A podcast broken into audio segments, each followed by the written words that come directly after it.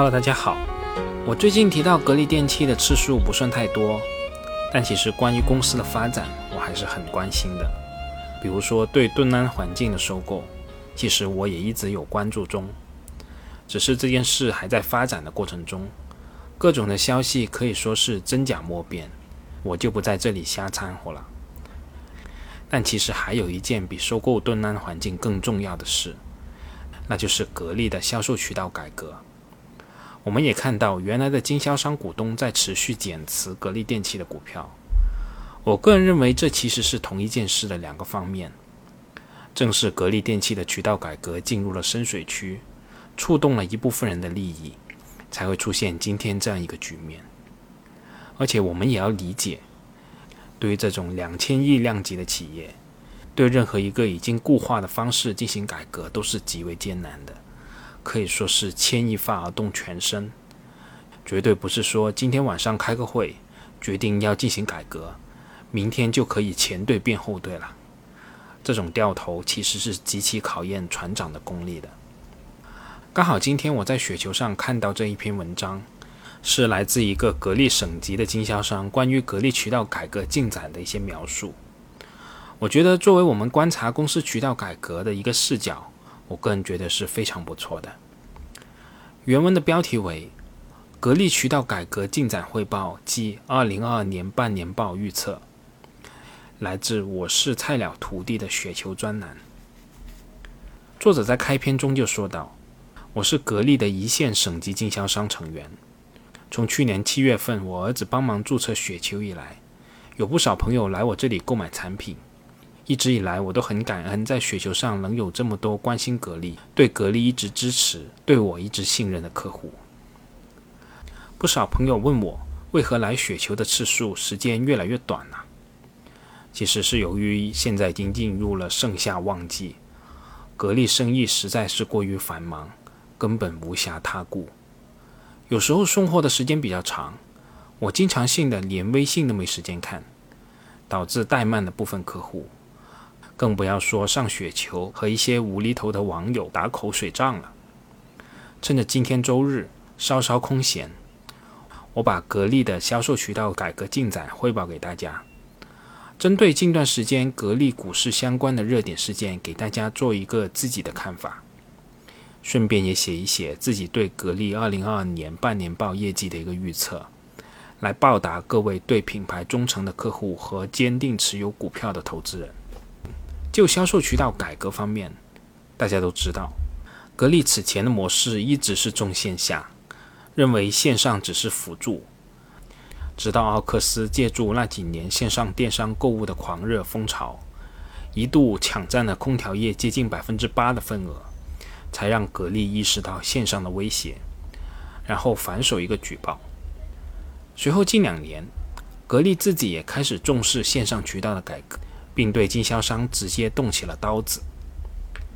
其实大家都觉得，空调的销售模式的改革，把线下转到线上来，只是在淘宝、京东开几家网店，抖音或者快手搞几个直播就是改革成功了，那就大错特错了。格力前期线上转型之所以困难，主要与空调的商业模式有关。大家应该知道，空调作为商品有它的特殊性。首先出厂的空调只是半成品，它的物流、安装和售后加起来才是一个完整可出售的成熟商品。当前格力电器的厂家负责生产出厂的空调、物流、安装，而售后则大多数掌握在原先的传统经销商手里。经销商和格力厂家的关系，更像是唐朝节度使与中央朝廷一样的微妙。名义上，格力厂家总部是所有经销商的上级，董明珠也是所有经销商公认的董事长。但经销商下面的员工实际上并非格力公司的直系员工，人事和财权均不纳入格力电器的统一管辖，造成了各地的经销商老大常常是一路诸侯，处于听调不听宣的状态。有的朋友曾经问我，其他的友商，例如美的、海尔。奥克斯是否也存在深度绑定经销商的类似情况呢？我只能回答他们不一样，因为首先他们的空调在国内的规模没那么大，而且部分友商，我就不指名道姓了，有奶便是娘，很多售后安装都是外包出去的，广泛存在夸品牌兼业的现象。举个例子，海尔的师傅接奥克斯的单子就司空见惯，而奥克斯本身因为规模小，根本就养不活单独的经销商团队，基本上都是挂着其他品牌搭着做。其实，部分友商在物流方面原先还搞了个日日顺物流，想把这一块掌握在自己手里，后来发现物流实在是不赚钱，还是个包袱，结果最后干脆都外包出去了。其实这些对行业来讲确实可以节约成本，但是也让行业终端变得比较无序，并不是行业发展的主流趋势。格力在二零二零年末便开始了对经销商进行统一的渠道改革，首先是明确了省级的经销商公司是唯一的合法取货渠道，取消了省级代理。很多朋友没有从事过家电生意。根本就搞不清楚经销商和代理商之间的关系。所谓的经销商是指专做某一品牌的批发商，而代理则是代卖格力，同时允许卖其他品牌的家电。典型的区别就是，格力董明珠店属于经销商终端，苏宁、国美、京东则是代理。在我们的省，早早就取消掉了省级代理，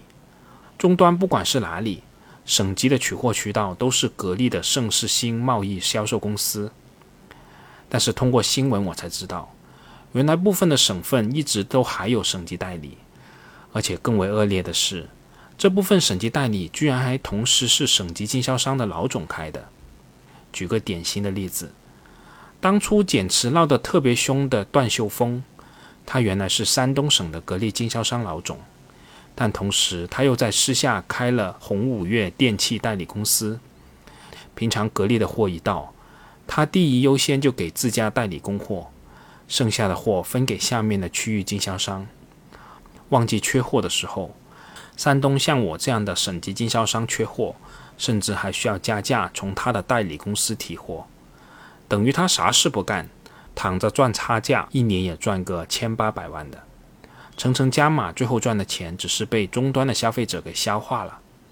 这样的经销商显然是需要改革的。也因此，去年格力销帆这类经销商的利益受损是最大的，最后大幅减持是意料之中。部分省份造反，随后也被平息。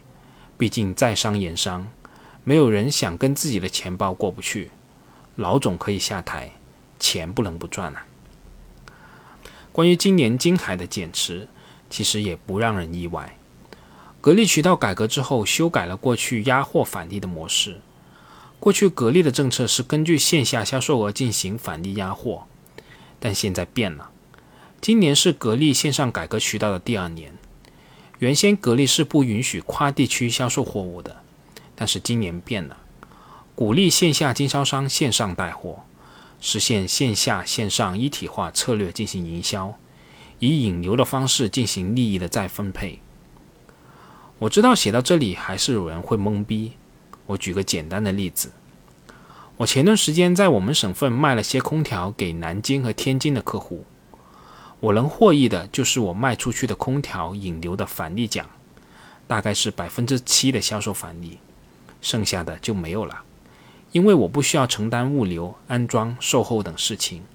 我只是纯粹的卖货，而物流、安装、售后这部分的利润归了我客户当地的经销商，而卖出空调所赚的利润则归了电商部，也就是厂家。同理，假如南京的经销商线上卖空调到我们的省，他赚的也是返利奖金，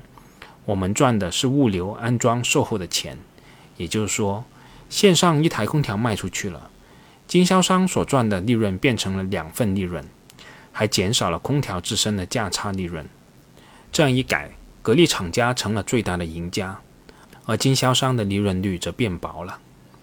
线上化营销在今年六幺八空调大卖，但是今年赚到的钱和往年相比却多不了太多，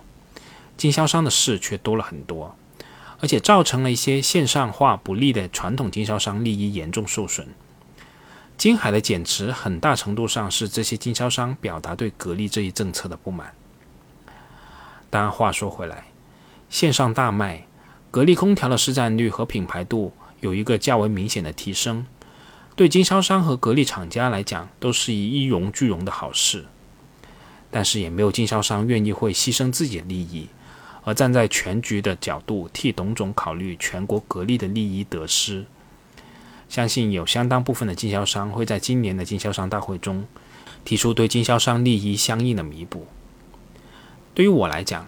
盈亏相差不大，今年最大的感觉就是更累了。但是话说回来，有实力的经销商向物流仓储和售后安装转型，也确实是大势所趋。毕竟格力的品牌度在国内已经达到了家喻户晓的地步。格力经销商行业就像拳击场上的群殴淘汰赛，会有经销商退出，自然会有新的经销商接盘。只要格力的空调还能够挣钱，就一定有人会去做，因为天下攘攘，皆为利往，金钱永不眠。那文章的后面部分就涉及作者对格力电器半年报业绩的预测了，我这里也不再一一细说，感兴趣的朋友可以自己找这篇文章来看一看。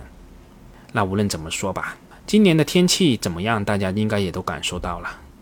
从靠天吃饭的角度来说，格力今年的业绩是不可能差的，我们就等着看吧。这次这么多，我们下次再见吧。本节目仅作为我个人投资的记录，所谈及的投资标的不涉及任何形式的推荐，请独立思考并自担风险。